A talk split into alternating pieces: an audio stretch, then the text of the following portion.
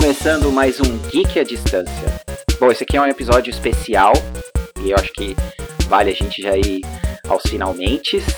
Se você não mora debaixo de uma pedra, você sabe que no dia de ontem, no dia 12 de junho de 2020, 2020 para os mais íntimos, foi o anúncio aí oficial da Sony do PlayStation 5. E esse cara aí vai estar tá chegando supostamente até o fim do ano, mas a intenção aqui é a gente comentar um pouco é, sobre cada um dos títulos, ou enfim, de uma maneira geral, de todos os títulos, comentar sobre o que o, o PlayStation vai representar na nossa vida. Eu acho que um pouco também, por tabela, falar um pouco do que a marca já representa pra gente. E hoje, apesar de a gente estar tá sem o Lucas, Lucas Valinho, Lucas, Lu, Lucas Cavalinho, a gente está sem ele, mas estamos com um convidado especial, o senhor Denis Paulo. Fala, Denis, como é que você tá, cara? Olá, Rafael, muito obrigado pelo convite. É, bom dia, boa tarde ou boa noite aí, caros ouvintes, senhoras e senhores geeks. Prazer inenarrável é, convidado... estar, estar aqui com, enfim, participando do Geek à Distância. Convidado especialíssimo aí, que a gente só tava esperando uma oportunidade e ela apareceu. oh, yes. Estamos aí. Yeah. Bom, eu acho que vale a gente, para quebrar o gelo aí deles, a gente comentar um pouco só. Me conta aí um pouco do o que você tá jogando no momento. Eu sei que você joga Switch, além de PlayStation 4, então. Claro, não.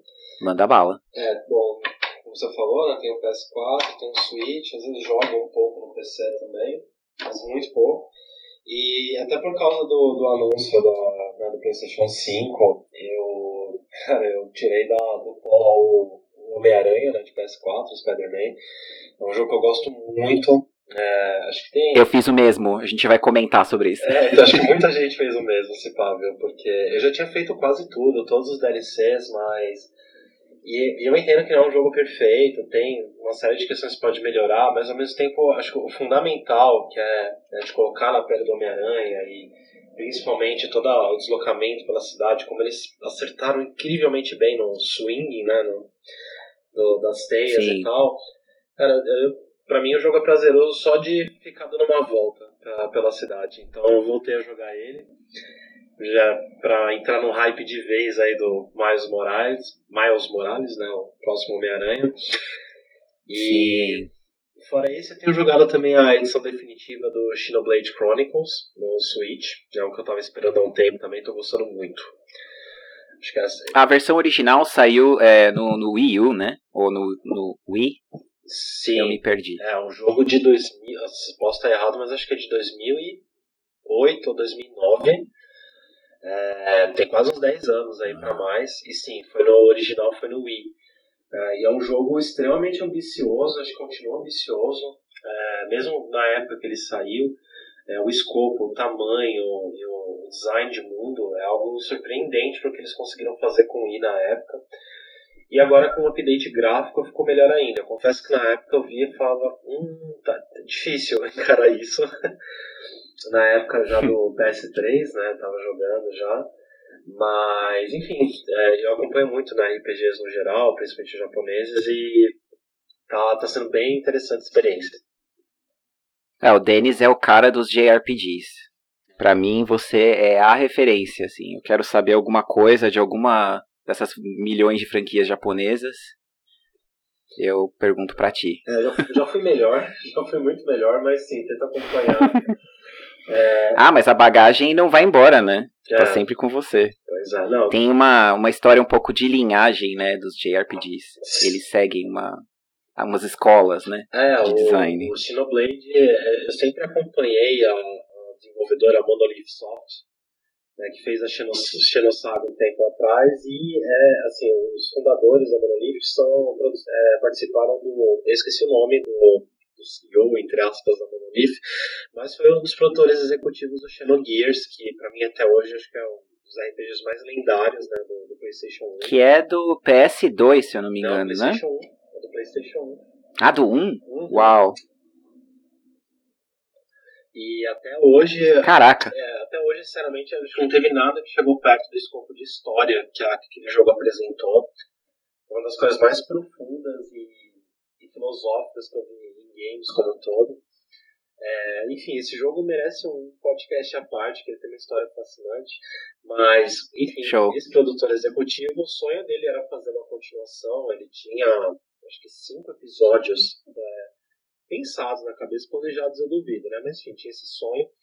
Não houve espaço na Square para continuar, então ele saiu e fundou a Monolith Soft, né? Para manter o espírito. Eu não fazia ideia disso. Pois é. Então, acho por isso que a Nintendo comprou é, há uns anos atrás a Monolith Soft, porque. Também não sabia disso. É, então, pois é, ela é da Nintendo. Porque é basicamente o pedigree, o pedigree Square, né? Sim. Eles vieram com o DNA da Square, E a, e a basicamente. Nintendo e a Square, eles tiveram uma briga por muitos anos quando a Square se alinhou à Sony, né? Então, todos. A- Até era Super NES, Final Fantasy, estava muito atrelado à Nintendo. Se acaba era Super NES, Sim, né, começa na PlayStation, ah, e a Square fez um realinhamento porque não cabia os jogos que ela queria fazer. O Final Fantasy VII foi isso, ah, ele chegou a ser desenvolvido para o 64 e não cabia. E aí quando a Sony chegou e falou, olha, aqui é CD, aqui tem espaço, faz quantos CDs você quiser. Aí a Square falou, "Pô, não vai dar para não vai dar pra estar trabalhando com você, Nintendo. E a Nintendo ficou muito puta. Ela, os assim, caras levaram ao pé da letra isso aí, né? Fizeram o máximo possível. São quantos? O quê? Sete? Ou não, o Final Fantasy VII são três CDs. Ah, não. Eu achava que eram tipo sete Não, CDs não. ou qualquer coisa absurda. O, o 9 chegou a ter 4 ou 8, Ah, errado, mas assim, o máximo que eu vi foi 4 CDs assim pra conseguir lançar um jogo. E, e a Nintendo assim, criou um ranço histórico com a Square por causa disso, sentiu traída. E acho que essa compra Sim. da Monolith Soft foi uma forma de revanche, né, de ela ver um rival crescendo. Acho que não ainda à altura da, caraca. da Square. Ó, altas intrigas. Pois é. Mas com potencial, né? Porque que agora com o Switch, que tem uma Sim. base muito maior pra, pra conhecer os jogos da Monolith Soft, eles bem capaz que eles voem muito mais alto agora. Caraca. Não, não, não tinha ideia dessa história toda. Várias intrigas aí. Tem muitas dessas histórias, né, nas, nas desenvolvedoras japonesas. Nossa. Entre as desenvolvedoras japonesas. Caralho. Muita gente que tá lá por, sei lá, duas décadas trabalhando numa delas e, de repente, eles têm uma, um verbo no inglês, né? É poached. Eles são poached, né? Eles são levados, meio que roubados para uma outra empresa. Que na verdade não tem nada de roubar, né? O cara É. simplesmente está recebendo uma proposta muito melhor, Exato, liberdade criativa e o cara vai, né? exato. Mercado é mercado, meu amigo. E, enfim, é é uma história É. muito fascinante, esse final dos anos 90, começo dos anos 2000. Mas é isso que eu tenho jogado. Show. É, eu, eu tenho jogado um pouco mais do que. Você, pontuou aí dois, né? Eu joguei um pouquinho mais que isso, mas eu vou falar muito rápido pra não ficar super boring. É, eu tô jogando o Need for Speed Heat. Você sabe muito bem que eu gosto de jogos de corrida, jogos de corrida arcade, mais especificamente. Sim. Eu sou muito fã da série Need for Speed no geral. Na verdade, tem muitos detratores da série hoje em dia, assim, muito mais gente que odeia a série, que passou a odiar a série, por vários motivos. Mas o principal deles porque a desenvolvedora não é mais a Criterion, já faz um bom tempo, e a Criterion sempre foi a melhor desenvolvedora de Need for Speed. Isso é, um, isso é o óbvio. Agora, a, o Need for Speed Heat, cara, é um jogo simples, que funciona, que tem, tipo, ali os gráficos, tem upgrade de gráfico, tem ca- carros bacanas, e tem uma dinâmica de polícia e ladrão que é clássica da série, que sempre funciona, Entendi. sempre. Cara, e tem uma, a, dinâmica, a dinâmica que pega, desculpa, Não, fala. Não, não, é, eu só abrir parênteses, que eu acho engraçado como você tem alguns gêneros que eles meio que somem em algumas gerações, né? E a minha sensação é que nessa geração atual, né, do PlayStation 4 da, da, da, Xbox One, é, o Uhum. gênero corrida ele deu uma, teve uma queda na expressiva, assim, tipo, você não viu um grande título, Sim. um blockbuster. E eu sinto isso também, que a Need for Speed meio que caiu um pouco. Ah, ficou de lado, né? Tipo, exceto o Forza do micro, da Microsoft, que acho que ainda é um. É, De resto, né? É, no geral, assim, é, a gente teve uma versão do Gran Turismo, que é sempre um evento, né? A versão do Gran Turismo daquela do PlayStation que tá rolando. Ah, sim, é. Foi, foi uma versão é, bem porca, assim, basicamente. É, e Sim, sempre... bem aquém dos outros Gran Turismos. É, Gran Turismo é muito nicho também, na minha impressão. Porque eu não gosto de Muito simulador, assim. Eu prefiro mais É, eu também.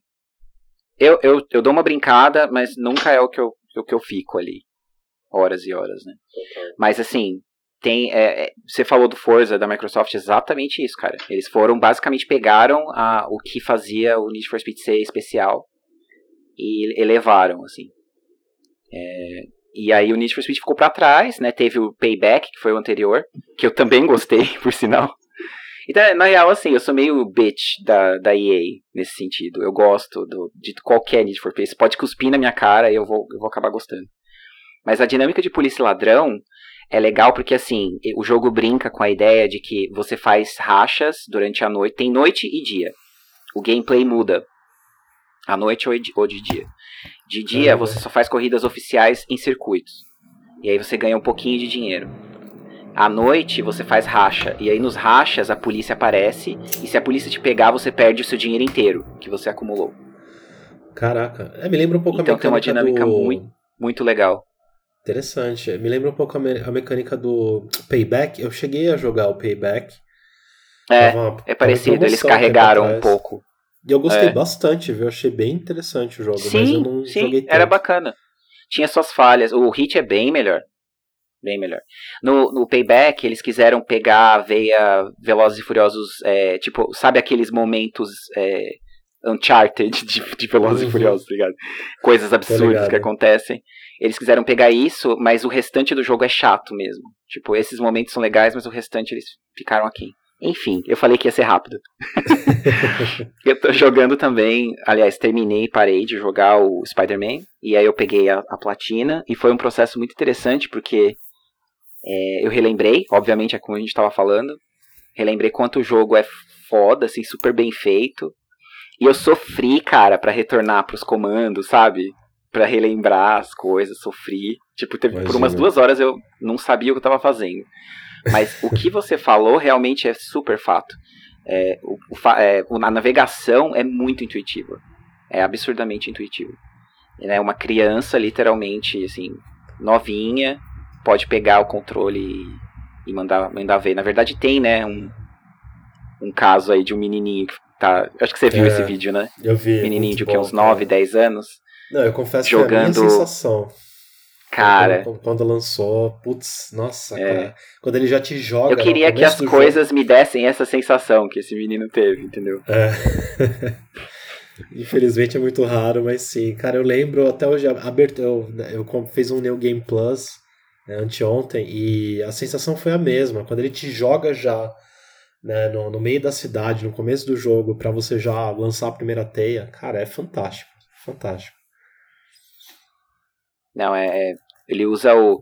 o o molde do- dos jogos do Batman, mas de alguma maneira ali tem a- realmente a, vamos dizer, a- a- o verniz da Sony, né? O verniz da, da É. Insomniac. Que Sim, deixa, sim. tipo, os gráficos são, des- destroem, né, assim, de, É. e, e, assim, é, é- é muito liso, roda liso, roda fácil, você não acredita que o Playstation 4 tá fazendo aqueles gráficos. Exato. É, mas acho que é um bom ponto. Se, Assim, se, se não fosse a série Arca, a gente não teria esse Homem-Aranha. Sim, sim. Eu acho que eles não esconderam nunca, né, que, que foram É. inspirados. E eu tô jogando. Estava jogando por meia hora o Me- Metro Exodus.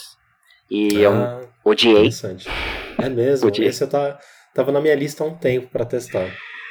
Odiei. E eu não gosto, na verdade, assim, na teoria eu gosto da, da- do pano de fundo. Eu acho muito legal o, a- o lore, né? A história toda.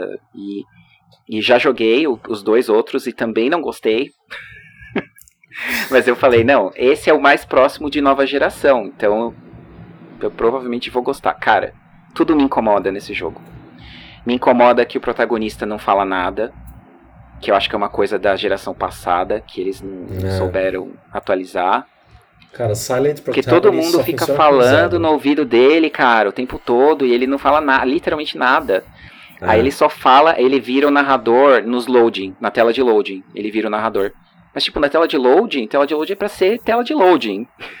É, não, bizarro. Cara, é muito assim, desconexo. Só tem uma série onde eu acho que o Silent Protagonist ainda funciona e é com Zelda.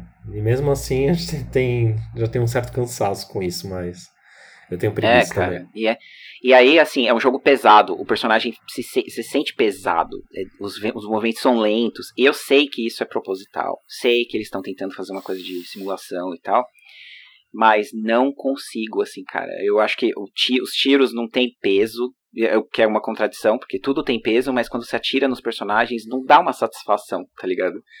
Falei Sim. igual um assassino agora, mas, mas é verdade, assim, sabe? Você sente, segundo a, a, a engine que o jogo tá usando, ou enfim, tec, as técnicas que os caras usam de, de falar, pô, esse tiro pegou não, você não sente que é satisfatório. É, e a história, é. é. apesar de o pano de fundo ser muito legal e eu querer saber o que vai acontecer, esses, essas questões técnicas. Ah, os loadings são gigantescos, que é um problema dos outros dois jogos também.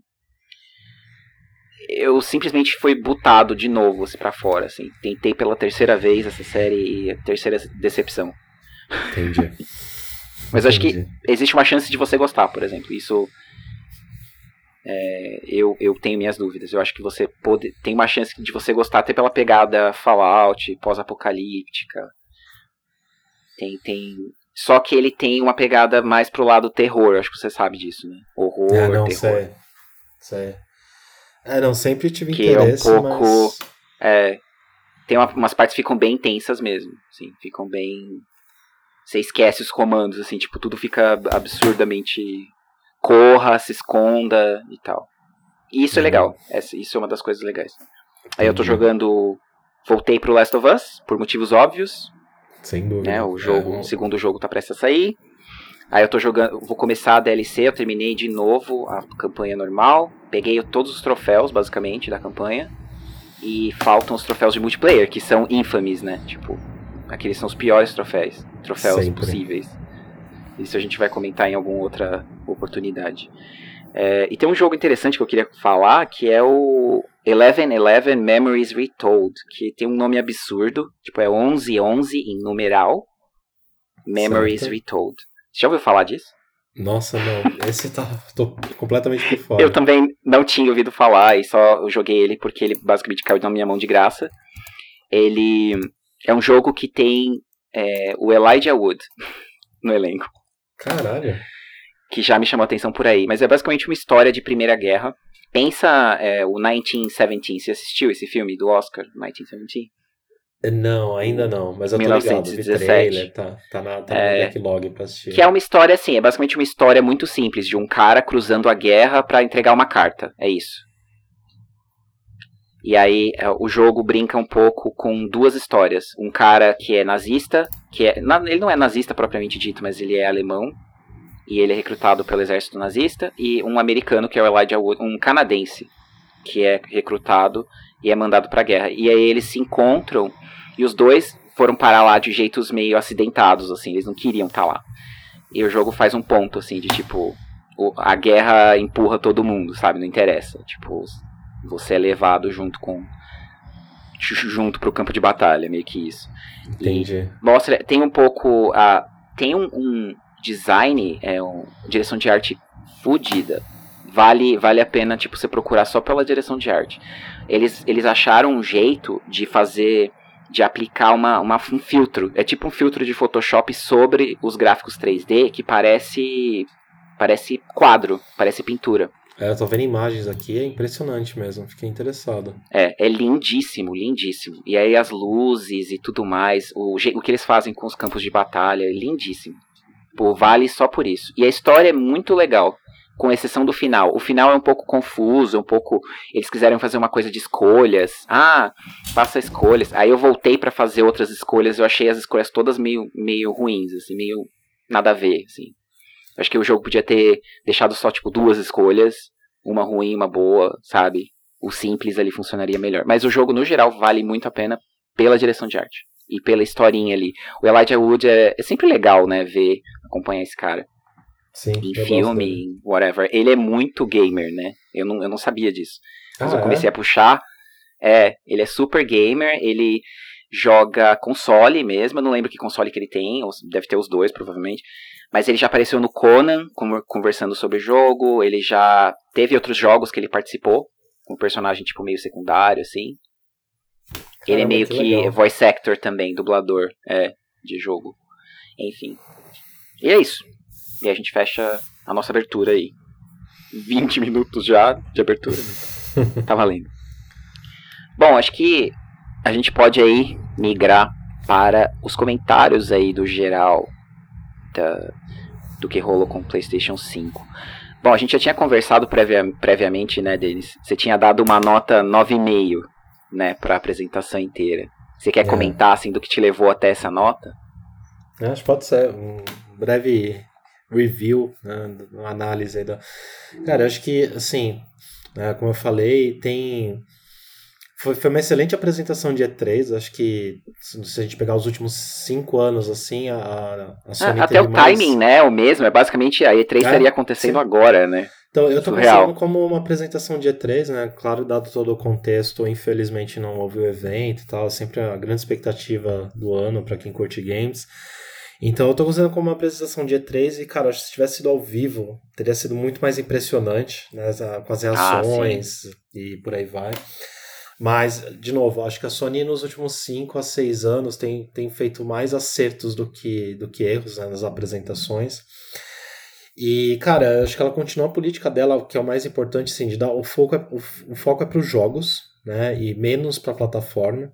Apesar de ser um evento para anunciar para PlayStation 5, eu gostei disso. Olha, primeiro, o que, que vocês vão jogar?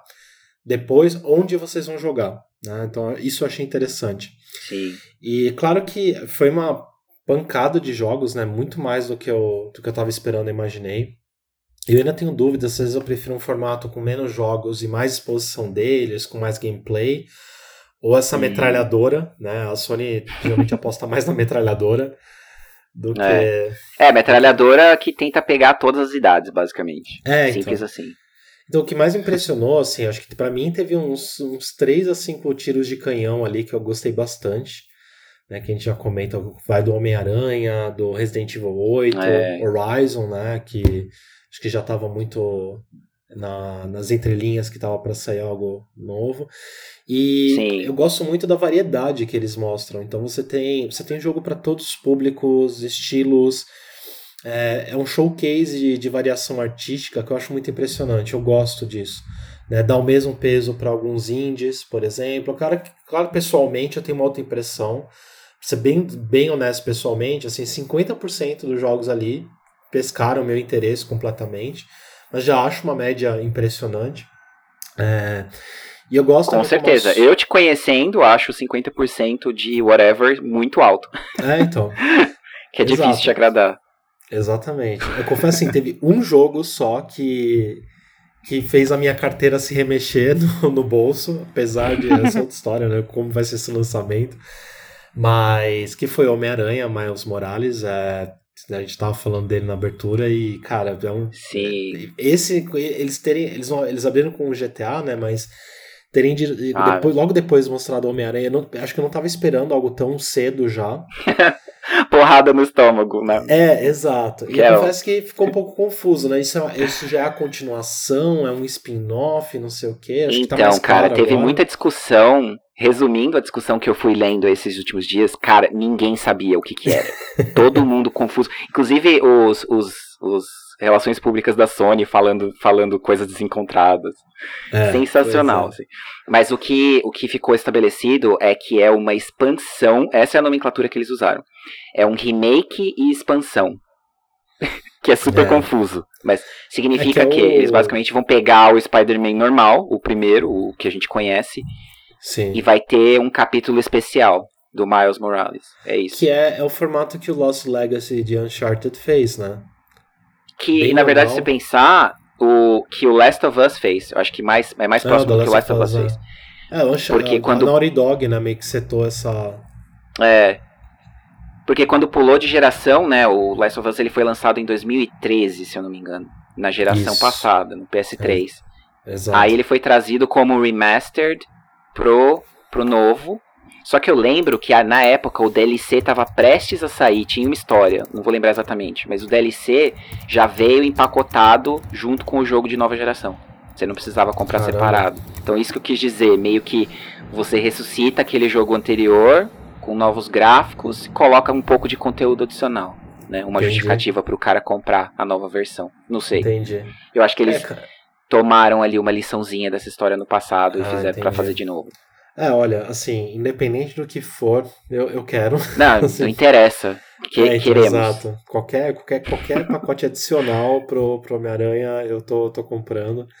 Então, enfim, fora esses pontos que, que eu mencionei, eu gosto também como a, a Sony está sinalizando de, de várias formas um pensamento de marca que ela está tá fazendo um upgrade na marca PlayStation. Acho que toda nova geração tem um pouco disso, mas eu senti que também tem uma mudança grande assim em filosofia de design, em filosofia de apresentação do console para o público. Então foi tudo muito bem conceitual. Eles eles estão tentando colocar a marca PlayStation assim como um, objeto de desejo tech, talvez até para atrair a atenção de outros públicos menos gamers. Por exemplo, a gente usa Sim. muita comparação com a Apple, né, e tal. Acho que tem, tem muita inspiração ali. E, é, eu senti uma, uma coisa, uma pegada, desculpa te interromper, mas não, uma pegada assim, corporativa, séria, profissional, bem forte, é, né? É, exatamente. Acho que tá, e, e, uma pegada artística eu achei interessante também. Houve uma preocupação Sim. muito grande em mostrar todos aquele, aqueles vídeos de transição, né? O X saindo da, Pois é. Do, do quadrado, não sei o que. Tudo aquilo tem um, um norte de design muito coeso. Né? Então a gente vai ter essa discussão né, sobre o próprio design hum. do PlayStation 5, mas quando você vê toda pois a linha é. de acessórios e o controle e tal, eu acho que nunca antes na Sony houve uma linha de design tão diferente, consistente e interessante. Né? Eu acho que estão bem resolvido, né? Eles já saírem é. com, os, com as coisas todas, já com o design inteiro na, de uma vez. Exato. É, eu, eu sou do time que eu adorei o controle, por exemplo. É, eu entendo que não gostou Sim, tanto eu do, acho da lindo. Mas eu achei. Só me dá medo cara... quanto ele vai custar, porque ele obviamente vai custar muito caro. É, sim. Tudo, né? Tudo dessa linha vai custar extremamente caro. Sim. Tá ferrado. A gente vai então, voltar nesse tópico depois. É, exato. Mas eu fiquei cara, muito, muito satisfeito e impressionado. É, que ela, ela veio com tudo, né? Ela pegou, mostrou o showcase dela e falou: olha, essa geração aí tem, tem muita coisa, pode ficar. E, e acho que tem tiros de canhão que ela tá segurando ainda. Né? Então ela não, não mostrou tudo o que ela poderia ter mostrado. Acho que ela Sim. selecionou bem ali. Eu concordo. De certo modo, ela meio que sabe que já tá fazendo mais do que a geração passada. Então não tem é. muita valia em você gastar toda a sua munição de uma vez, basicamente. Exatamente. Você gasta o suficiente para derrubar sua, seus concorrentes, para você ser comparado positivamente com a sua versão no passado, vamos dizer assim. Exato. E ponto. Aí você, você guarda os restantes da sua carta ali no bolso. E a Sony faz isso muito bem, né? Fez isso durante a geração inteira, na verdade, se você pensar. É. E eu acho eles que podiam uma... ter lançado, por vários momentos, eles podiam ter lançado vários dos jogos no mesmo ano. Sim. E depois não iam ter jogos mais, basicamente. Exatamente. E não. Eles deixam tudo meio que esparso. Você tem sempre alguma coisa para para procurar no, no, futuro, né? Pra você sem dúvida, sem dúvida. E acho que tem uma, uma mudança também de, de como eles vendem né, o console, como eles fazem how, é, o how do they market, né, em inglês que é você teve até agora, né? A gente que cresceu com, com, com a indústria, com os games, os specs, né? As especificidades de hardware tal, sempre foram um, o, o ponto central da discussão, né? Ai, quantos bytes, bits e não sei o que a mais vai ter, qual o poder de processamento, quantos teraflops é. e tal. E essa discussão ela existe num, num nicho muito é, em vários nichos, na verdade, né, do, das comunidades gamer. Só que para o grande público, assim como o celular, não faz mais tanta diferença, sabe? Ah, eu tenho 20 mil a mais de RAM do que o outro. Por isso que eles estão apostando tanto em design, né? E o que a gente chama de features. Então, assim, não é só porque eu vou ter um SSD drive, né, a memória flash, não é só porque ah, é tecnologia por tecnologia, mas qual que, é, qual que é o benefício que as pessoas vão ter com isso? Ah, loading quase inexistente, é muito rápido. E eles que eles conseguiram transmitir poder né, de, de processamento sem precisar falar disso, o que eu acho interessante. Né? E os jogos falam por si só. Então, Eu achei legal. Porque se você como- pensar também, é, a ideia de, de, ah, esse console é mais poderoso que aquele, é uma coisa muito menos mainstream do que a gente imagina, né? É, a maioria das pessoas dúvida. não quer saber isso. né? E eu já me, Então- eu me importava muito com isso no passado e hoje, sinceramente, é, cara, o que define a plataforma são os jogos. E acho que a Sony tá certíssima nisso. Sim. Claro que você tem Acho um que é bem por segmento aí. de. É, você tem um segmento do, de PC ainda, né? Que é, é muito importante essa questão. Eu não sei dizer o quão grande é, mas me parece que não é tão grande assim também, que é a galera que corre atrás de placa gráfica e tal, quer. Mas eu acho que para boa, boa parte do, do mercado do público gamer hoje, cara, o jogo importa e a gente atingiu um platô técnico também que, cara, as diferenças elas são cada vez mais técnicas. né? Você, por exemplo, a gente já conversou muito disso, você tem um olho muito mais técnico do que eu. Então, sei lá, eu jogo um Uncharted, jogo um God of War e um Spider-Man, cara, pra mim é tudo lindo. Assim, eu defino, nossa, que lindo, tá ótimo. Né? Eu sei que tem diferenças, lá, de ray tracing, sombra e não sei o que, mas, mano, pra mim tá tudo lindo e tá ótimo.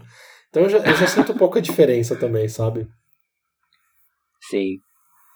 É, cara, acho que eles. Não sei, de algum jeito eles meio que já sabem. Aí, acho que, cara, é um atributo de, de ter essas gerações todas de console, tanta, tanta história na bagagem. Se você, você pode fazer esse argumento pra, pra, pra Microsoft também, só que eu acho Ah. que a, a grande diferença é que a Microsoft não tem o pedigree é, nascido. A Sony não nasceu necessariamente nos games, mas ela se apoderou, né, do mundo dos games, não só não ela não foi uma convidada que chegou do nada, assim, até foi, ironicamente foi.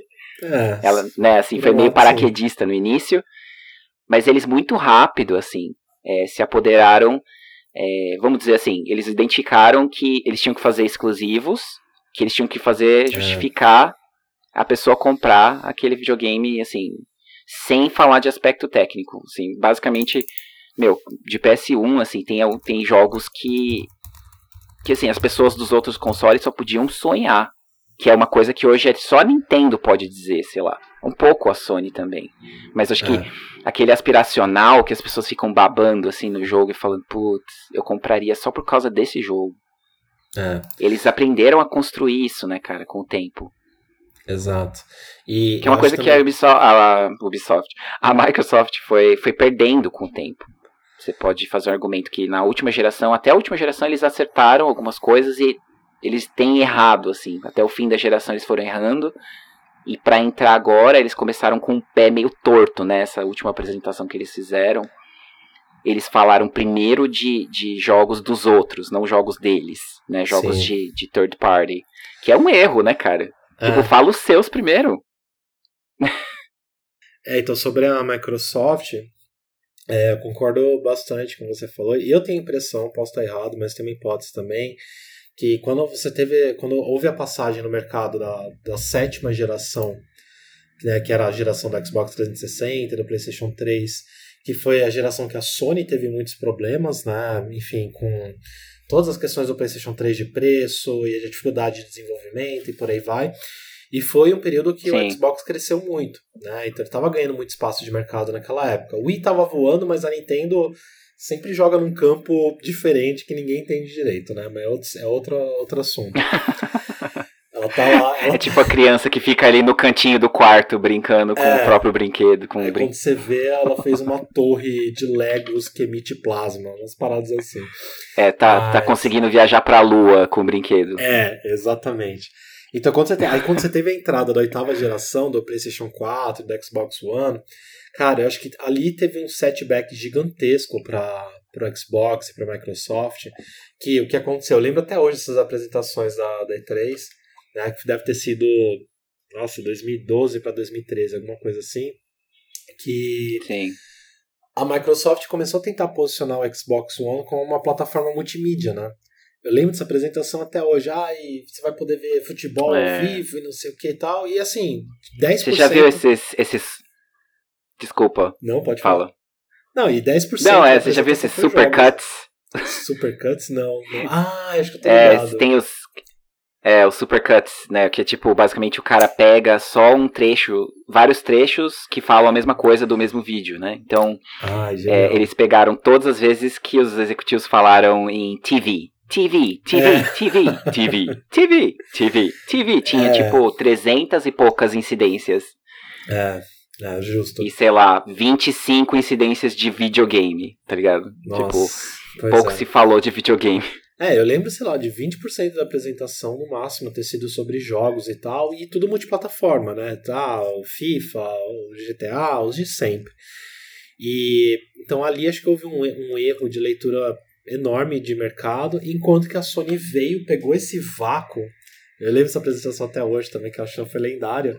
Cara, e tudo foi centrado em jogo.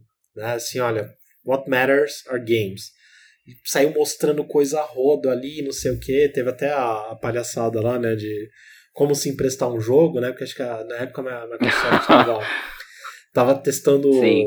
É, era alguma pa- parada de direitos autorais, né, de jogos digitais e que não queria acabar com o jogo em disco. Enfim, eu lembro que teve uma treta assim. Sim. Então acho que desde lá a Sony ganhou um, um vácuo de mercado, assim, ela ta- tava ali na corrida, ela deu uma passagem fantástica, né, na, na reta final ali. E eu acho que os efeitos desse posicionamento mal feito da Microsoft, eles se, se estendem até hoje. Né, porque a Sony, desde aquele momento, ela realmente comprou essa briga, porque veio toda essa geração de exclusivos fantásticos, né, que já começaram no PS3, mas ela entendeu que isso ia ser a principal vantagem dela né, no mercado e também com, enfim, ela tem acertado cada vez mais. É, e a Microsoft Eu foi- concordo, sim. e a Microsoft foi ficando cada vez mais para trás, não tinha o, o Halo ficou derrapando aí na, na- nas suas últimas iterações e não tinha mais nada de novo para mostrar pro mercado. Ela ficou dependendo de Halo, Gears of Wars, é, um pouco de Forza também. Então acho que desde então, o meu ponto é basicamente a Sony pegou aquele momento de mercado e se redefiniu muito bem. Né? E acho que ela conquistou esse espaço muito forte assim, olha, quem gosta de videogame é, tem PlayStation. Essa mensagem que ficou. E ela tá ganhando os frutos disso até hoje, né? Sim. Tem, é, uma exceção pra essa história que é o Game Pass, né? A gente sempre conversa. Sim. O quanto ele foi uma. Basicamente assim, a Microsoft tinha a missão de ir contra a maré. Contra a maré, que chama Sony, basicamente. Sim. Ou, e, e- ou Nintendo. E aí, onde você vai brigar? Onde você consegue ganhar? Em serviços. Então eles Sim. basicamente. Com a força de. Basicamente a força de mercado que a Microsoft tem, né, cara? De chegar numa desenvolvedora e jogar um rio de dinheiro, jogar um caminhão de dinheiro no colo dos caras e garantir que um jogo vai ser exclusividade, ou nem exclusividade, mas que vai ser oferecido de graça, entre aspas, no serviço Isso. deles. Sem dúvida. Então, se você paga o serviço lá, é, que é a versão Ultimate lá, que eles. Que é basicamente o serviço que seria PlayStation Plus, né? Seria o Xbox Live mais o Game Pass, por acho que é 15 dólares por mês. E você tem jogos do calibre de tipo Outer Worlds, é, Streets of Rage 4, é, tem- Outer Wilds estava, eu não sei se ainda tá, mas estava. Tem, Sim. assim, vários jogos, os, basicamente os jogos que eles lançam, que não são os melhores do mercado, mas são jogos bacanas, saem já de graça, entre aspas, né? Sim, Sempre sim. de em- com aspas, mas saem de graça, que é uma coisa que a Sony não nem sonha em fazer, assim. E na verdade nem quer fazer, Ah, nem precisa, vamos dizer assim. Mas eu, eu diria assim que no, no que concerne, no que, é, concerne a, a serviço no geral, a Microsoft tem ainda uma perninha na frente. É, assim, até a qualidade do serviço da, da Xbox Live, assim, de cair menos, é, cai menos, sabe? O serviço no geral tem menos tempo, é, tempos não disponíveis do que a Sony com sim. com o sistema online deles. Tem alguns detalhes técnicos ali que eles têm mais know-how. E na verdade, se você pensar historicamente, faz todo sentido, porque o primeiro, basicamente o primeiro console que teve função online bem definida, bem desenvolvida, foi o Xbox, né? Foi o primeiro Xbox. Sim. Total. Foi com Halo, por sinal, né? Ali com, com aquela. Todo mundo assim, caraca, dá pra ter um modem no console, dá pra eu jogar com os meus amigos tal. É. E aí é, eles foram os primeiros a ter voz, né? A ter partidas com voz, É, que não, é uma que coisa é- impensável. Exato, acho que é inegável que a entrada da Microsoft no mercado de consoles fez um push pra frente muito forte. Se deixasse a Sony É. e a Nintendo até hoje, sei lá, tá fazendo cartucho, lançando em CD ainda. pra a Microsoft com todo o peso dela de tecnologia por trás, né? Que nem Sony nem Nintendo tem. De fato, é, trouxe isso, mas ainda reforço que, para mim, na conta final, é, os exclusivos que a Sony tem ainda pesam absurdamente no mercado. O que eu mais vejo em discussão de comunidades Ah, sim, de PC dúvida. gamers Sem dúvida. Né, é tipo, a galera assim que é, é PC hard e né, é contra console, mas até essa galera dá o braço a torcer e compra um PlayStation 4 só para poder jogar os exclusivos da Sony, que é o que eles mais têm dificuldade Sim. de ter acesso, né? Então, ainda acho que essa estratégia se mantém muito poderosa e que na prática sempre foi a estratégia da Nintendo, né? Na prática, a Sony olhou pra Nintendo e falou: cara, como é que eles mantêm esse público fiel É. e tá sempre vendendo, apesar dos erros absurdos, né? Que foi o caso do Wii U. Sim. Mas mantém o público fiel ali e o Switch tá provando isso, né? Que você tem uma plataforma boa e com jogos exclusivos adequados, ela voa. É, cara, Switch é todo um outro tópico, porque eles acertaram tudo na mosca, né, cara? Sim, sim. Tudo. Oferta de software, qualidade do hardware, é, oferta de serviços, né? Eles estão melhorando. Era mais ruim, mas melhorou bastante já. Mas tá muito. Tá muito distante ainda de Sony e Microsoft, mas assim, Mas é num nível que nem importa tanto, né, pro público de, de Nintendo. Não, eu comprei o Switch pra jogar Zelda. Eu tava, sei lá, mais de uma década distante da Nintendo, né? Sempre fiquei com Sony. E. Mas enfim, quando lançou o Switch, falei, caralho, agora acho que dá pra reencaixar a Nintendo na minha vida e dá pra coexistir com o PlayStation. É, claro que, pô, é, é caro, né? Falando de Brasil, né? Onde estou, aqui em São Paulo. Claro. É. Tem, a- a- além das dificuldades de acesso financeiras, que é um, nossa, é só a elite da elite aqui no Brasil consegue ter ambos e tal.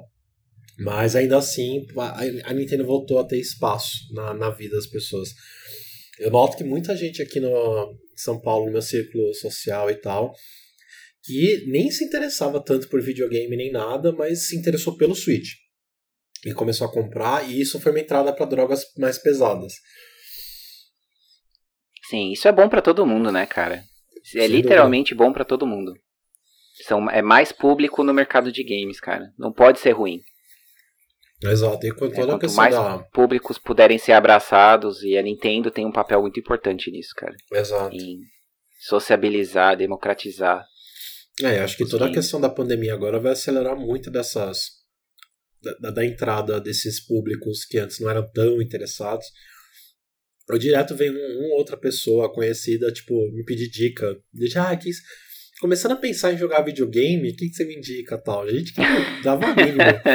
Aí fala, o jogo virou, não é mesmo? Os humilhados serão exaltados agora. É. O que, que aconteceu? Pois é, É, boa. Enfim, então eu acho que desde essa. Finalizando toda essa questão, desde 2000, vai, 2012, 2013, né, quando teve a virada da, da geração, a, a Sony encontrou o, o pé dela, o posicionamento dela, e isso tem dado certo até hoje. Né, apostar numa plataforma acessível não só para os gamers, como para os desenvolvedores, né, que foi o grande erro do PlayStation 3. E, e centrar nos jogos. Olha, aqui você vai ter acesso aos melhores jogos que você pode ter, tanto os exclusivos quanto os multiplataforma. É, então, acho que isso tem, tem dado certo até hoje. E eu, eu, eu gosto da, de como a Sony se comporta nesse mês. É uma marca, a PlayStation, pelo menos, é uma marca para gamers. Né, Você pode não gostar muito, você pode ser casual, você, enfim. Mas, você- cara, você pensa em jogar videogame, você pensa no PlayStation. Isso é, cara, é um Sim. fit de mercado gigantesco. É, é, virou meio que a coca, né? Eu, tomo, não vou tomar refrigerante, eu tomo coca. É, exato. Eu jogo play, não jogo videogame, eu jogo PlayStation. É, só De uma maneira da... generalizada, acho que. Perfeito? Acho a analogia ótima. Agora falando assim um pouco de críticas, né? Acho que eu dei uma nota alta, mas críticas assim. Não, é, eu ia até assim, já pegar, se você quiser, a gente já começa a comentar de alguns deles aqui. Sim. Tem Não. alguns que a gente é- pode pular e tudo mais, mas eu acho que. Diga, É, só- não, só ia falar só sobre a sua nota. do- da, da apresentação que assim tô- só tenho duas grandes críticas. Uma é a história da, né, da, do backwards compatibility, né? Com, a, com as gerações anteriores. É, compatibilidade para trás. Nossa, não sei como traduz isso direito em português. Compatibilidade para trás é, é. É, é, a expressão complicada. Retro, retro, né? Retro, retrocompatibilidade. Isso, boa, retrocompatibilidade. É, foi algo que. Me veio aqui. É, boa. Quando começaram os primeiros boatos né, do PlayStation 5, a Nintendo já se posicionou, se posicionou sobre isso, só que, assim, ela não deixou claro até agora como que vai ser essa porra, né?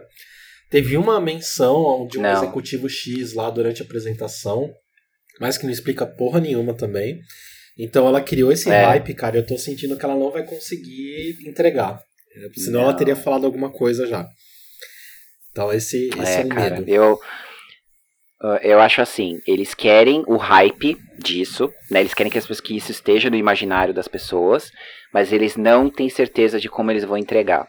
É. Isso eu tenho certeza. É, concordo. Eles não sabem se isso vai ser, por exemplo, via nativo, né? Se você coloca um disco lá, mas eu, tá, a gente estava conversando disso antes, né? Sim. Que a minha teoria é que eles vão. O serviço que hoje é o PlayStation Now, que é um serviço de streaming deles, que basicamente abraça as gerações passadas, vai abraçar mais jogos vai abraçar mais iniciativas aí. É possível. E aí, por exemplo, no PlayStation 5, o PS Now vai poder rodar tudo. Vai rodar a geração, a primeira, a segunda, a terceira geração de PlayStations.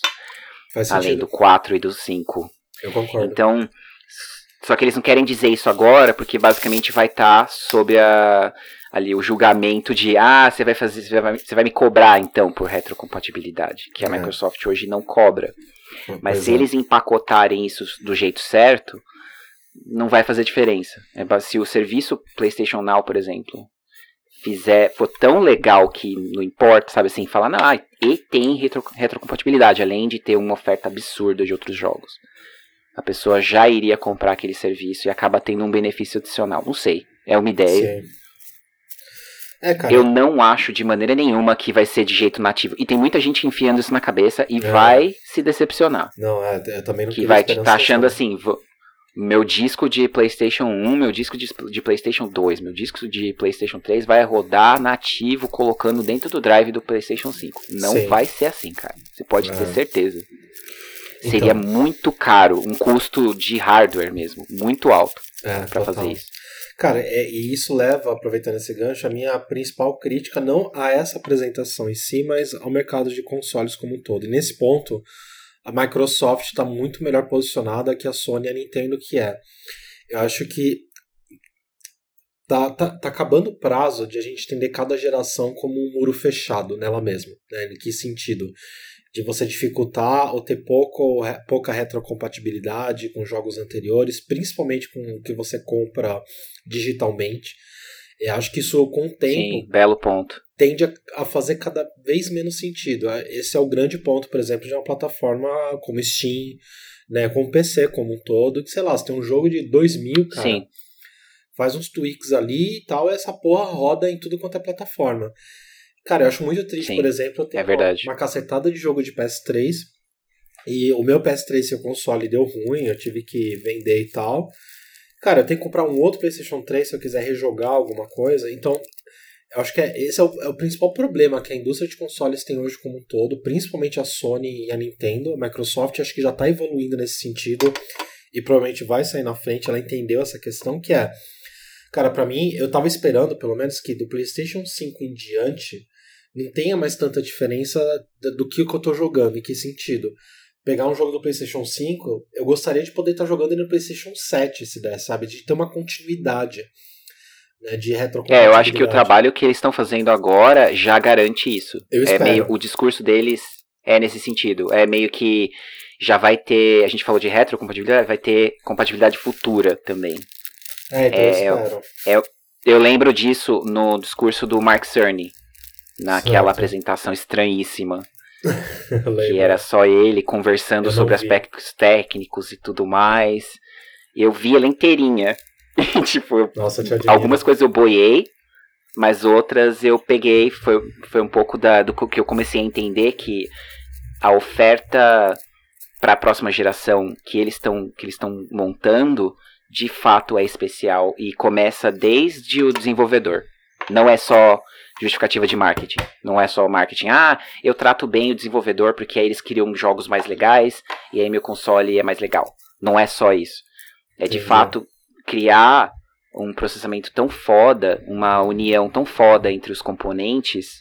O principal deles você matou aí a pau, que foi o, o, o SD, né? O SSD. Sim. Que é basicamente armazenamento ultra rápido, muito mais rápido do que os HDs que estão na maioria dos computadores hoje em dia e a maioria dos consoles, enfim. Então ele, ele cria uma tecnologia tão especial que o desenvolvedor vai conseguir fazer jogos já, assim, desde a, a fase zero montados especificamente para essa, essa arquitetura. Justo. O desafio da Sony é de, obviamente, os jogos é, os jogos exclusivos vão usar isso nativamente, porque é da Sony. Sim. Agora, como que você vai convencer as second parties e third parties, né? Como você vai convencer os, os seus parceiros a também fazerem isso? E aí entra aquela outra apresentação da Epic, da Engine, da, da Unreal Engine Cinco, 4, né? 5. 5, é. 5, é. A 4 é dessa geração. Por que isso? Porque é, é a engine mais famosa, é o motor gráfico mais famoso que existe, basicamente, hoje em dia. E ele é usado na maioria dos jogos. Sim. Então, você garante que uma parceria com essa empresa é uma, par uma parceria com a maioria das empresas. É, Se você bom pensar já por tabela. É, não, com- E é, aí, sentido. você garante essa, essa superioridade, né? De, de, de hardware, vamos dizer. Que começa no hardware, mas que vai, vai pro software. Total. Não sei se que eu falei ficou muito complexo, mas Não, enfim. Deus, Deus Isso que dá ficar assistindo a apresentação de duas horas do Mark Cerny falando de Ai, baboseira de Não, mas acho tecnologia. importante, é, tipo, é, é- esse é, é um- é um nicho bem nerd mesmo, assim, é, quando eles falam das specs, né? Então, acho que eles estão É. só- eles soube- eles estão sabendo dividir também. Eu confesso que eu não assisti, não fiquei tão interessado, mas foi quando eles responderam as principais dúvidas de, de performance e tal. Não, não vou mentir, assim, eu fiquei decepcionado com aquela apresentação, porque eu esperava que fosse uma outra coisa. É, eles comunicaram errado. é, eles Aquilo têm isso. parecia. É, mas no fim das contas eu entendi a função daquela, daquela história. Eu sou, eu sou um fã que, que perdoa, tá ligado? Basicamente eu, Total. eu É, peguei o melhor da situação. Total, porque a- do meu ponto de vista, pelo menos, é, adicionando a tudo isso que você falou, acho que assim, a grande batalha né, futura não é disc-based games, não é se vai ter disco ainda, não vai. Pra mim, essa não é a questão que importa. A questão é a plataforma. E a plataforma não é mais o console. A plataforma é a PSN, é a Xbox Live, é, o- É verdade. a loja da Nintendo Switch, porque, cara, tem toda uma histórico de compras lá. E fica cada vez mais estranho eu ter pensado nisso agora. Então, quando eu pular pro PS5, é uma outra loja de novo, é uma outra plataforma. Por que, que eu não vou poder jogar tudo que eu comprei ali? O disco até entendo. Porque a gente cresceu com essa limitação, né? Ok, novo console, o anterior não funciona. Beleza. Mas agora com compra digital e tal, e assim que funciona no Steam, independente da plataforma que você tá, você pega e e joga, isso cada vez Sim. faz menos sentido em console. É, essa é a questão que acho que todo mundo precisa correr, e eu acho que é onde a Microsoft vai sair na frente, porque ela já tem a estrutura pronta para isso. Sabe? Então, quando dá o próximo Concordo. Xbox daqui a 20 anos, ele vai estar conversando com o Xbox de hoje. E o da Sony eu ainda não tenho essa sensação, e a Nintendo, então, ninguém sabe. Eu jamais, jamais vou saber. é, a Nintendo não faz ideia, com certeza. Não, não faz. E aí depois, mi- milagrosamente, eles acertam na mosca. É, porque as IPs deles têm muita força, né, cara? Mas não fosse isso, a Nintendo tava É. fodida. Sim.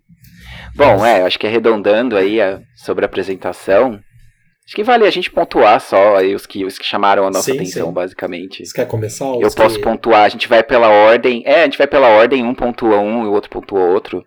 Beleza. E eu, assim, é, de uma maneira geral, assim, eu, eu achei que teve uns fillers, sim, sendo bem honesto. Eu daria uma nota 8,5, a gente já conversou sobre isso aí antes. Sim. É só por um. Porque, assim, eu basicamente tenho que dar a nota que eu acho, certo? Não, eu não Justo. vou dar a nota pelo que a, a companhia está fazendo pra todo mundo, que nesse sentido eu daria 10. Eles estão falando pra todo mundo. Mas pra mim, pessoalmente, ter- a maioria dos jogos é um, seria um ratio aí de. Eu gostei de, sei lá, eu jogo, jogaria 70% dos jogos, né? Que assim, que é a maioria. Mas ainda assim, eu achei que teve umas coisas muito desnecessárias que estavam ali no meio.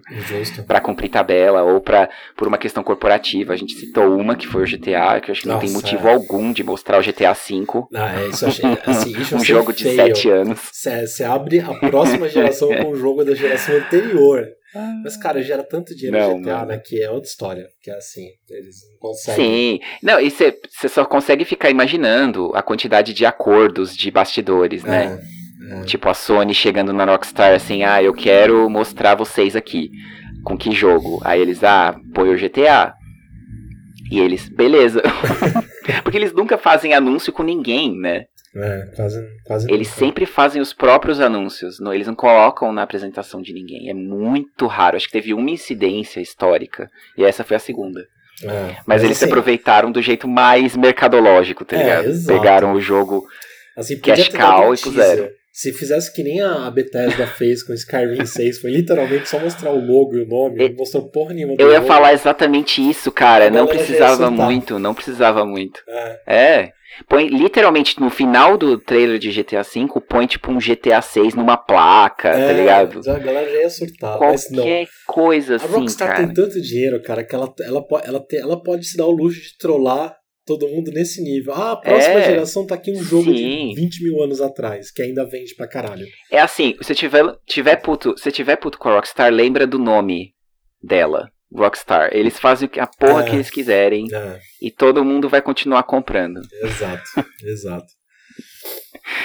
É meio que isso. Bom, é, a gente já falou aí do, do Spider-Man, do Miles Morales, que acho que é, é unânime, assim, é. todo mundo. Nossa, quero. Pelo quero amor muito. de Deus. A minha, a minha Sai nota agora, veio né? por causa desse jogo. Assim, mostrou Spider-Man, já, sub, já subiu no 9, já tá ali. Horizon, Tava no 12, né? Horizon Tava dando nota 9... 12 de 10. Exatamente. Com Horizon foi pro 9.5. Mas aí, é, eu pontuaria, obviamente, o Horizon. Acho que ele vale aí uma, um comentário especial. Sim, sim. É, é um jogo Bom, assim, o primeiro jogo, meu, pelo amor de Deus, eu, eu adoro aquele jogo, eu platinei, isso, assim, não são muitos jogos que eu platino, e é um jogo que foi divertidíssimo de platinar, porque o gameplay dele é muito gostoso, tipo, a história toda de caça, Sim. o pano de fundo sci-fi, mas com um pezinho em dinossauros, uma coisa assim, que é uma, né, uma, uma um contraste mó legal. Uhum. Mandaram muito bem, mas tinham alguns detalhes técnicos que é muito engraçado como imediatamente eles endereçaram. No, no vídeo, do, do, o primeiro frame do, não, minto. A segunda cena do trailer endereça o principal problema do primeiro jogo, que é verticalização. Ah, o jogo, verdade, verdade. ele fez uma gambiarra. É, o primeiro jogo, ele fez uma gambiarra que foi fazer aquela história de torre de controle da Ubisoft, que é, eram aqueles aqueles robôs gigantes que você ia escalando. Sim. Que eu já eu achava legal, mas eu vi aquilo como uma gambiarra, assim, eles meio que pensaram depois que eles terminaram tudo, eles pensaram assim: hum, o personagem não vai muito para cima nem para baixo, né? Assim, tirando as montanhas, não tem nada além. Assim, não tem tipo, coisas que voam ou coisas que nadam, vamos dizer assim. Total. E aí foram duas coisas interessadas no trailer, mas eu achei sensacional eles mostrarem na segunda cena água, ela nadando embaixo é, d'água. É. Eu falei, ah, já tá ali, verticalização. A personagem vai para baixo, vai, vai ter coisas embaixo da, da água. Que assim, levels de água são infames, né? É. No geral. É Mas acho que é, é, legal. É legal no, no, dá, uma, dá uma nova dimensão para alguns tipos de jogos, sim. Sim, acho que no caso de Horizon vai ajudar. E tem personagens, tem aquelas ilhas flutuantes que provavelmente vai ser legal pra caramba de navegar entre elas, vai ter provavelmente algum algum é, treco flutuante, né? Algum animal flutuante, animal robô flutuante. Sim. Cara, só me, me empolga muito pensar. É, eu gosto muito do, do world design de Horizon. Eu acho, assim, do ponto de vista artístico, esse jogo é fantástico. Narrativa também. Eu confesso que eu tive algumas questões com a gameplay. Eu queria ter gostado mais, algumas coisas não gostei, mas não é porque eles fizeram mal nem nada, é o estilo, né, que eles colocaram ali, era um estilo muito único e tal. Mas mesmo assim, para mim foi a segunda, a segunda grande estrela da noite. E acho que era tava, tava todo mundo esperando, né, tipo que que fosse Sim. já ter algum anúncio nesse sentido. Sim, sim. Já estavam, né, há vários anos já eles, a Guerrilla Games, a produtora, já contratando. É. Ah, contratando para um projeto sem nome, que é uma sequência. Meio que isso. É. E todo mundo já, tipo. Ah, ok. É o Horizon 2. É, acho que vale falar do Resident, né? Resident Sim. Evil dúvida. Village, que também já tinha vazado, já tinha vazado é, uma demo que alguém jogou em algum lugar, ou alguém jogaram. É, e aí parece, não sei, cara, me dá uma ideia de. Eles misturaram o 7, o que eles fizeram com o 7, que é basicamente primeira pessoa, mas com uma pegada do Resident Evil 4, né? É, eu senti um pouco isso. Que é também. aquela história de uma vila estranha, que todo mundo tá. Que todo mundo é seu inimigo, mas você não sabe exatamente qual é o problema daquele local. Uhum. Eu senti até. Sei lá, eu senti uma pegada assim. Eu senti umas pintadas também de Alan Wake um pouco, né? Não sei porque me lembrou bastante. Um jogo Pô, é verdade. Já. Enfim, eu não jogo tenho... que a gente comentou em outros episódios aqui já. Exato. do- Eu, eu confesso que eu não tenho a coragem necessária pra jogar. Eu não consegui jogar o 7 até agora. Você sabe. Mas eu admiro muito o que a Capcom tem feito ultimamente com os remakes e com os novos Resident Evil. Então, eu tava zero por fora. E eu vi o jogo e tal, quando apareceu Village e o, né, o 8 ali entre o I e o L, eu surtei. Falei, É, caralho, Capcom. Numeral que- romano. Que volta, É. que volta. Parabéns. Né, ele vazou, é engraçado que quando ele vazou, todo mundo, ah, I see what you did there, né? Que, ah, entendi ele, o numeral romano, Village. É, é Todo mundo é achou que era um nome de projeto, que era um nome que não ia ser o nome do jogo mesmo. E eles fizeram literalmente o nome que, que vazou, né? Total, Achei balls, assim, muito legal. total. E na verdade, a gente tava comentando também, eu e o Lu estavam comentando, a gente tava comentando em episódios passados, mas tem jogos que, que são muito perfeitos de backseat, né? Que basicamente você senta do lado da pessoa jogando e você tem a mesma experiência de jogar, basicamente. É, sim, sim. e ponto. a série Resident Evil é bem por aí, cara. Nossa, Eu já, já fui o o que assiste e já fui o que joga com alguém do lado assistindo e ajudando, assim, né? Dando dica e falando, vai por aqui, pega aquele objeto, mistura esse item com aquele. Total. Você já passou por aí, sabe? Às vezes tem muito backtracking. A pessoa, você já voltou, já foi aí, que você tá ali de novo. Sim, sem dúvida. Então um dia, quem sabe a gente não vai ser você, já que não consegue jogar, você vai ser meu backseat gamer de Resident Evil, de Resident Evil 8, né, cara? É, Eu acho que você vai comprar um PlayStation 5 primeiro do que eu, isso não tenha dúvida. eu posso comprar o jogo. é, cara, eu só vou entrar Quando eu nessa te co- visitar. Assim, sendo bem honesto, só vou entrar nessa competição final de 2021, porque não- vai ser no começo, não. Mas você já tem vantagem, eu diria. talvez, talvez. Vendo como o mundo tiver É. até lá, concordo. Aí vale, eu acho que pontuar o Demon Souls, né? Que é, um remake aí de um jogo de PS3 que não muita gente jogou, eu diria. Eu, eu joguei um pouquinho, mas queria ter jogado mais. É, o Demon Souls Você tem uma- história com ele, né? É, eu tenho. Foi um dos primeiros jogos que eu joguei no PS3. E eu, eu, eu nunca cheguei a terminar. Eu falei, mano, que, por que, que essa porra é tão difícil? Mas ao mesmo tempo eu fiquei enganchado, né? eu apanhei tanto desse jogo que você não tem ideia. Mas ao mesmo tempo eu adorava ele, o setting, o world building. Então, esse tem uma história interessante porque a comunidade da. Eu fiquei muito curioso. Desculpa, você pode Sim, voltar sim. pro seu ponto, mas é, eu só queria colocar um parênteses. Ah, É, que eu, eu quando eu vi o trailer, especificamente do Demon Souls, eu fiquei muito curioso pra saber sua reação. é, Tipo, porque é uma reinvenção praticamente. Não, não, eu não consegui enxergar o primeiro jogo lá, Não, cara, é, o- então. o jogo original. Exato, não, você tá certo. É, é, é um remake mesmo, é pelo que eu tô entendendo. Só, e qual é o ponto? Né? Acho que a comunidade da From Software, da série Souls, é, é muito ativa. Enfim, eu acho que eu entrei mesmo na comunidade, não foi com Dark Souls, mas foi com Bloodborne, que até hoje pra mim é. Enfim, Ah, é muito amor. merece, é, merece um, um episódio único só pra falar dessa, dessa obra-prima. Sim, Né? Então aí eu comecei Sim, a acompanhar. Eu, eu, eu terminei o Dark Souls 3 né, e, o, e o primeiro, com muita dor o primeiro. Foi difícil pra caralho. E o Demon Souls na comunidade, ele recorrentemente é, é- é pedido essa, esse remake, esse relançamento e por aí vai. Né? Então tá há anos que a comunidade tá pedindo esse relançamento. Então, primeiro eu achei que não estavam dando tanto ouvidos assim, porque tinha um outro jogo que tá sumido da From Software, que é o Elden Ring, que eles anunciaram na E3 passada e tá Ah, num blackout verdade. completo. Eu tô achando isso muito estranho. Que é o que o George, George R. R. Martin, né, tá escrevendo. É, ou seja, ele, não vai terminar nunca de escrever essa porra desse jogo também. Não, vai não, não vai existir o jogo. É, exato. Que merda. Então, por um lado, teve esse espanto. Quando eu comecei a ver, eu falei, ué, esse é o Elden Ring? Tipo, tá diferente. Aí caiu a ficha do Demon Souls. Só que, do que eu já vi no Reddit, no Twitter, cara, vai, vai vir com muita polêmica esse remake, se eu posso chamar assim por enquanto, porque eles alteraram bastante ah, é? a direção de arte também. Então a galera tá Ah, comparando sim. o design de monstro, é, o design do, de armaduras e tal. E teve uma mudança significativa. Quem, quem tá fazendo não é a, é a From Software. É a Japan Studio com a Blue É a Point Blue Games. Point. É. Então já mostra que caiu um pouco o nível na direção de arte. Que até nisso a From Software é, é brilhante. Então já teve uma queda de Sim. qualidade. Depois até passo os links e tal. Você ver. É interessante esse ponto, porque como o jogo não tá registrado na minha cabeça, eu, eu li como, meu Deus, os fãs vão amar isso aqui.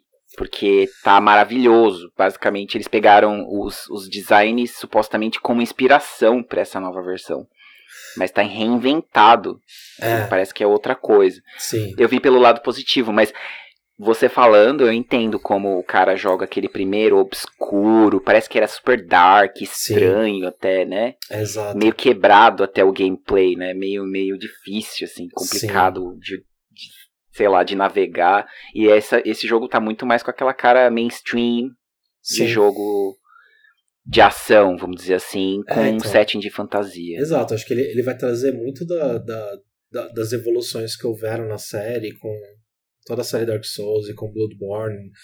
Acho difícil que ele, ele tenha a mesma gameplay do Demon Souls. Vai, vai tentar manter a essência do jogo. Mas tem vários aspectos onde a From Software brilha muito é, na série toda. E acho que além do world design, é o character design, o monster design também, que é muito único. A, grande referência da série inteira é o Berserk, né, do mangá japonês. E Uhum. aqui já mostram um, um- um olhar diferente. E aí tem várias questões aí que eu não sei dizer se, sei lá, é uma equipe menos qualificada, se estão pegando outra fonte de, de inspiração, mas vai vir muita polêmica por aí, pode aguardar, viu? Porque a fanbase não vai, não vai deixar barato. Ixi. É. Bom, é, eu quero jogar. Eu não sei dos outros, mas eu fiquei bem hypado. É, eu, eu provavelmente vou dar uma chance também. Legal. Ah, É. inclusive eu tava vendo aqui. Vai- a Voltaremos pra ele no futuro, com certeza. A Blue Diga. Point foi a mesma que fez o remake do Shadow of the Colossus, eu não lembrava. Ela fez o remake do Shadow e fez o remake do Metal Gear. Do Metal Gear Solid 2, 3 e Peace Walker. Ah, entendi. Então eles têm muita experiência com remake. Ah, entendi. Entendi. Eles. Eu não tenho certeza do que eles faziam antes de fazer remakes, mas eles viraram uma produtora de remakes.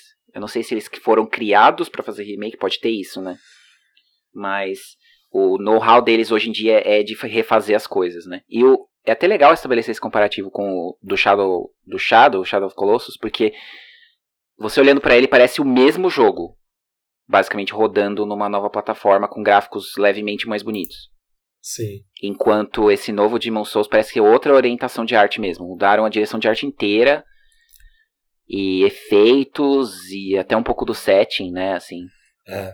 Que era opressora, se era uma coisa, eu lembro que era uma coisa super, né, assim, dark, opressora e tá muito mais bonitinho, assim, Sem sei lá, dúvida. de Sem maneira geral. Mas eu achei, tipo, o tamanho dos personagens, eu fiquei meio assustado, assim, eu falei, caraca, cara, que é. legal. Total. Bom, qual é o próximo da lista aí? Eu acho que é, a gente, vale a gente comentar de passagem aí o Project, Project Athia, ou Athia, É. sei lá como é que se pronuncia É, isso, da Assim, Square. É, eu por um lado eu fiquei bem puto porque horas antes saiu um boato de que Parece eles promissor, anunciar, né? Mas, eles iam anunciar o Final Fantasy XVI e eu tava já surtado e aí veio isso Ah. da Square. Aí eu falei, ah, beleza. Então jogando o que veio, né? Ou um, teaser do, do capítulo 2 do Final Fantasy VII Remake, mas tudo bem. Cara, eu. julgue pelo que é, não É, pelo que poderia exato. ser, né? Aquela história.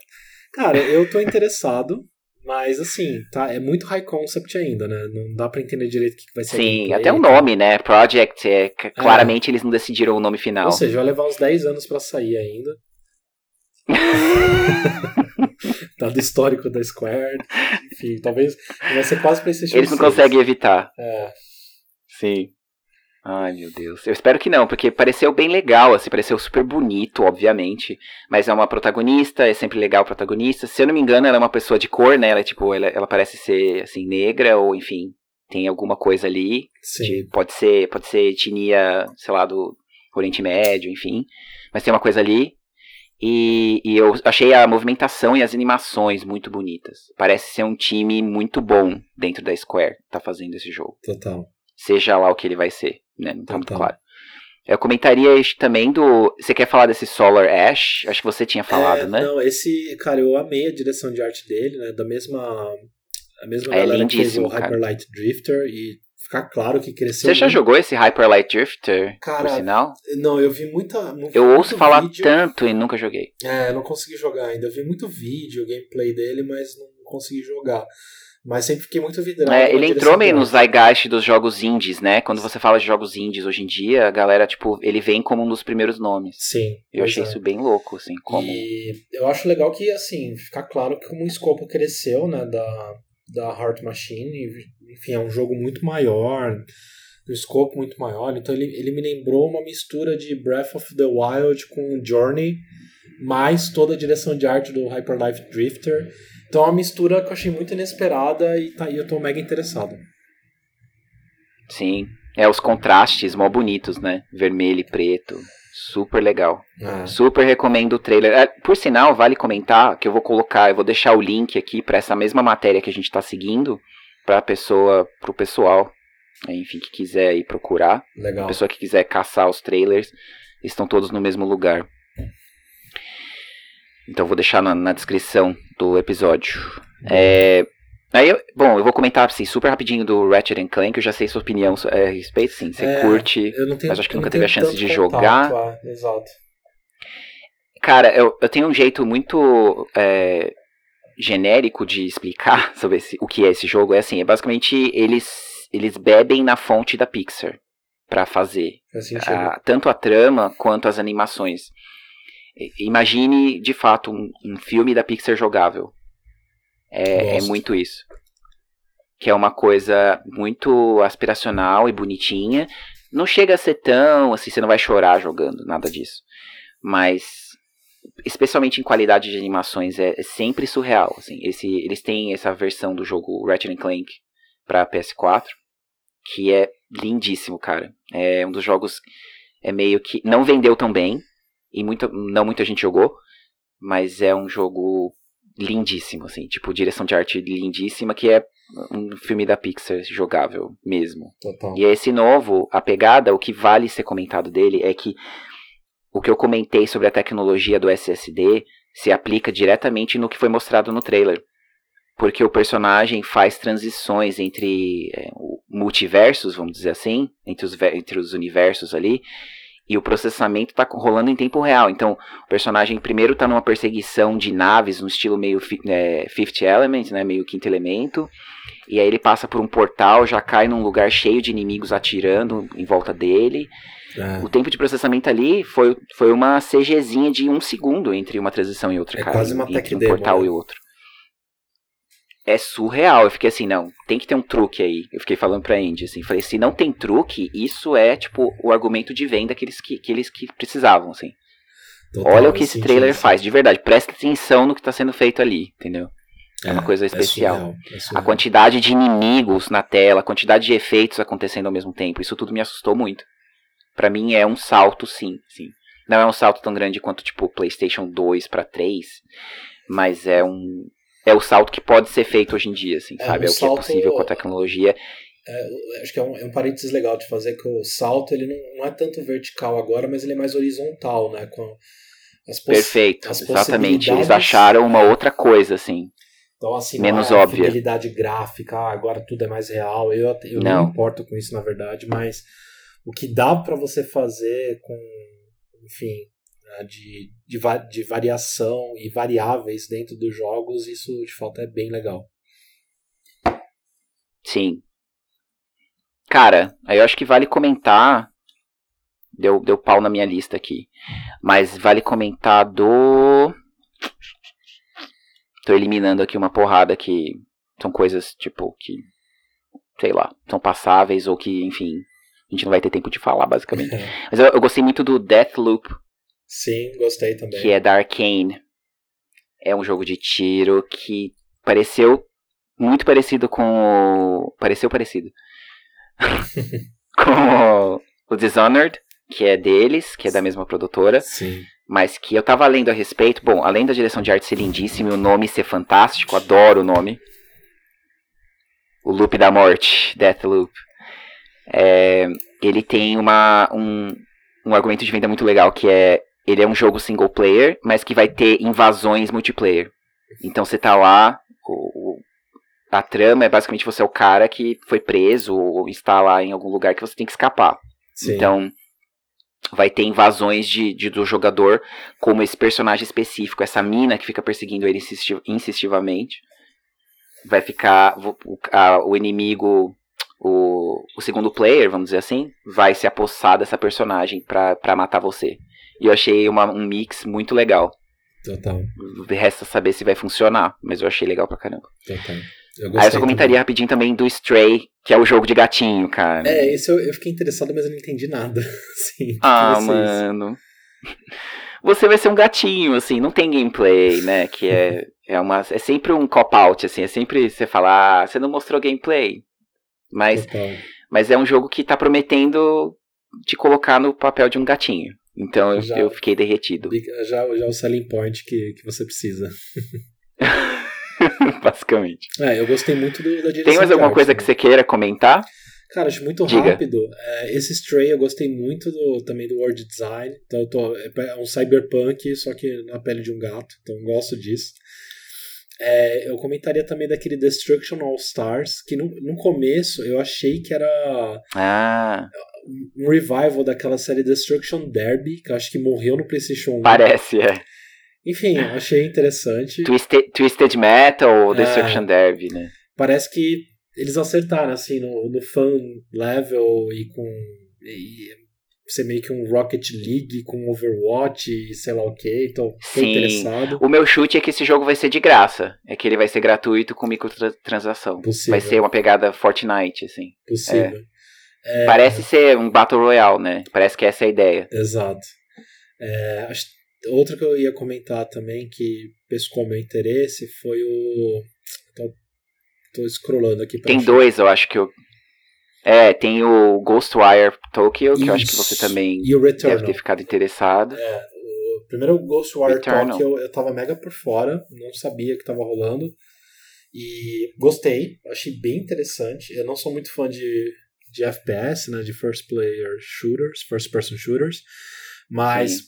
ele tá fazendo alguma coisa diferente que me interessou. Ser mais baseado em magia. Me lembrou uma série muito antiga, aquela Arcane, se eu não me engano, que era meio que um mago em primeira pessoa. Então, achei que tem potencial. Me, me deu um- uns toques também do Control, não sei porquê. Então, tô interessado. Ah, sim, E o. sim. Tem essa pegada meio, é, meio maluca, assim, É. meio, meio físicas malucas e locais bizarros. Exato. Então, tô interessado. E o último que pescou muito me interesse foi aquele Returnal também. Né? Que no começo eu achei que era O alguma Eternal é da. É daquela desenvolvedora que é so... Não, eles, fun- eles trabalham pra Sony todas as vezes. É. Esqueci o nome deles agora. Pois é. Cara, é uma mistura muito bizarra de Mass Effect com o Edge of Tomorrow, aquele filme do Tom Cruise. É, Housemark, Housemarque. desculpa. Boa. Então eu fiquei Eles são suecos, por sinal. Caralho, suecos. É, então a gente tem, tem uma protagonista que sai dos padrões, é, tipo, parece uma mulher mais velha Sim. até, achei interessante isso. Enfim, o, o, o É verdade, eu nem me atentei pra isso. É, Verdade. então. E sai assim do. Eles nunca fizeram. é, parece ser um third person, né? É um third person shooter. que eu Ele, eles, se eu não me engano, posso ser enganado, mas eles nunca fizeram third person, que é uma coisa bacana também. Que eles estão Total. explorando um novo mundo pra eles. É, e enfim, eu tô Eu muito pontuaria. curioso. De fato, eu também. Quero saber mais informações aí pro, pro futuro próximo. E eles são super é, prolíficos, né? Eles lançam muitos jogos. Então a gente pode ter certeza que, assim, deve ser lançado, sei lá, no próximo ano. Uhum. Até o Natal, ou até meados de junho do ano que vem. Esse Kena, ah, Bridge of Spirits, Bridge também. of the Spirits. Pois é, cara. Eu achei super fofo, super bonitinho e, e, foi um desses que me deu vontade de jogar, assim, que de fato eu queria, tipo, eu quero saber o que, que é isso, é. o que, que, eu posso fazer nesse jogo, assim. Me lembrou. Me deixou bem interessado. Concordo, me lembrou os Adventures do final dos anos 90, começo dos anos 2000, com o Nintendo 64, com o Banjo E o design bem de Pixar, né, cara? Sim. Bem Pixar. Totalmente Pixar. É. Me lembrou bastante. E tem, acho que vale comentar do Hitman, né? Que assim, apesar de eu ter caído um pouco da série aí, mas o Hitman é sempre é sempre divertido e acho que é, é, eu, eu, amo jogos stealth, como você sabe, né?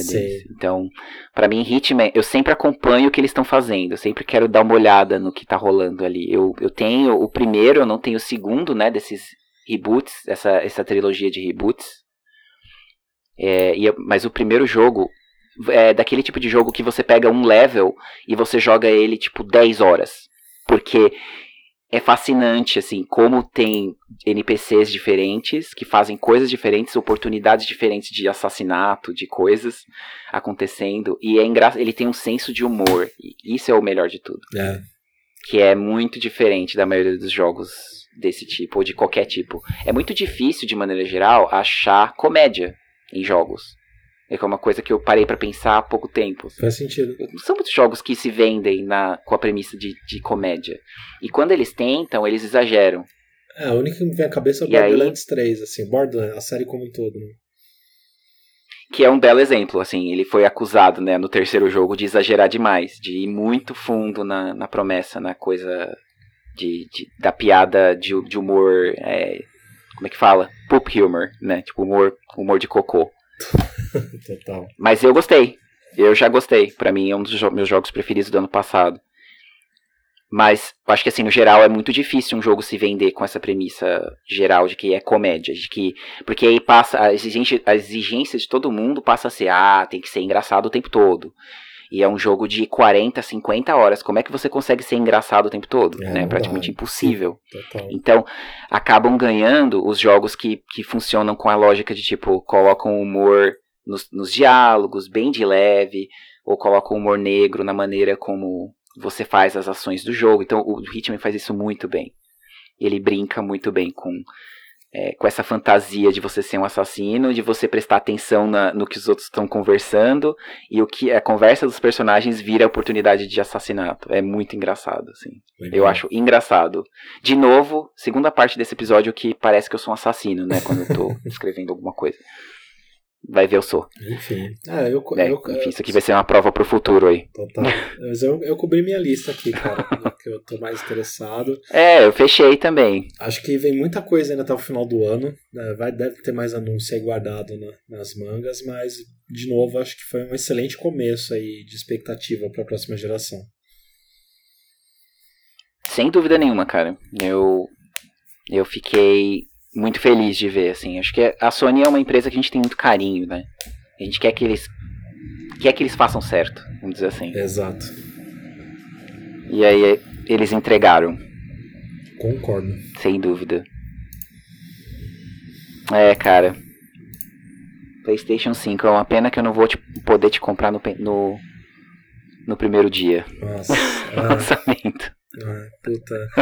mas, é, então, mas bom saber que já vai ter tanta coisa legal esperando. Né? É, eu só assim quero, que eu só queria que desse para afirmar que vai ser o primeiro lançamento de console no pós-apocalipse, mas eu não sei se o apocalipse vai ter acabado até lá. é, com toda a situação. É, não dá para garantir, é, né, cara? Então vamos torcer. Ah, para que ele não seja lançado é, ainda. É, seja tipo comemoração, né, é, do, do pós-apocalipse, assim. ok, conseguimos passar, tá, as coisas estão mais estáveis agora. Agora toma na cara. É. Console novo é, em folha. A merda é toda com, enfim, toda a crise financeira que tá, que tá rolando e tudo mais. Ninguém sabe quão rápido vai ser para se recuperar e coisas assim, mas é, o preço vai ser uma questão muito complicada, né? Aqui no Brasil, por exemplo, a gente sabe que lançamento de console é sempre o dobro do valor real. Né? Então aqui a galera já tá falando que vai ser 7 mil reais, ou mais, né? mil reais, ou mais. Eu lembro que o PlayStation 3 lançou por 6 mil reais. E Sim. eu lembro de uns doidos que. Tinha aquele cálculo famoso, né? Que é, saía mais barato você viajar para Miami Isso, e de volta exatamente. de avião, comprar o console lá e trazer. É, exato, eu ia comentar isso. Eu ia comentar isso. Então espero não ter Desculpa, que fazer isso. Te cortei. Não, relaxa. E também espero que não precise. Pior que se, se a melhor opção for viajar para Miami comprar, a gente nem sabe se o brasileiro vai estar tá podendo entrar em Miami até o final do ano. pois é. Outra história, outra história. Não vai ter essa opção de é, pegar avião e buscar. não. Oh, e aí pega, ou até é permitido ir e volta com Covid de novo. Exato. Exato. Mas é isso aí. Não por causa dos Estados Unidos, necessariamente. Né? Total. Mas animadíssimo. Ai, o que será do nosso mundinho? É, rapaz, é, esse, esse é um podcast mais treta de fazer. vai ter que chamar, vai ter que chamar o Atila, vai ser foda. A gente pode trazer ele pra conversar, quem sabe. Deve ser gamer também. Cara, tem cara ali, viu? Tem cara. É. Tem que ser pra ele aguentar, coitado. Toda essa desgraceira, ficar calculando o dia inteiro morte e projetando desgraça pro, pro mundo. Pois é. Bro, preciso, preciso ir, é, tomar um banho, almoçar. Como que você quer finalizar aí o rolê? Tem alguma bordão de saída? Não, é é isso, cara. A gente cobriu tudo, até mais do que a gente estava se propondo. Acho que a gente está aí sob a, o baque da, dos anúncios todos, então vai ter muita informação complementar que vai rolar nos, nos, próximos meses e outros hypes vão surgir, alguns vão sumir, talvez alguns jogos não, não sejam necessariamente. não vinguem, vamos dizer assim, mas eu quero pensar que não. Possível. Que todos vão dar certo, vão, vão concluir bonitinho. Mas é isso. Eu quero agradecer pela sua participação, cara. E fique sempre convidado, não só para falar de game, mas para falar de, de série, que você, na verdade, é o meu geek de série. Você é a minha referência de geek de série. Você é o cara número um que eu penso em, em conversar sobre referências para séries, né? Para o que eu preciso assistir. Eu já fui melhor, mas posso tentar. Então. Ah, mas tá sempre aí, tá sempre no seu coraçãozinho. Beleza. Adianta não, adianta ser modesto. Bom, Fel, primeiro, assim, prazer foi meu de ter participado, obrigado. É, enfim, com certeza volto aí nos próximos em algum momento para a gente conversar. Bom, então é isso. A gente vai ficando por aqui. Se você aí ouvinte tiver algum comentário, quiser adicionar alguma coisa a esse, esse papo aqui, a gente pode fazer uma parte 2 dessa história, quem sabe, focar em algum aspecto, aspecto específico da história toda do PlayStation 5, desse hype todo. Tem muito pano pra manga, né? Total. E. Mas é isso, a gente fica por aqui. Valeu, galera. Se cuidem. Stay home, stay safe e até mais. Falou, galera. Fique à distância. Geek à distância. Tchau.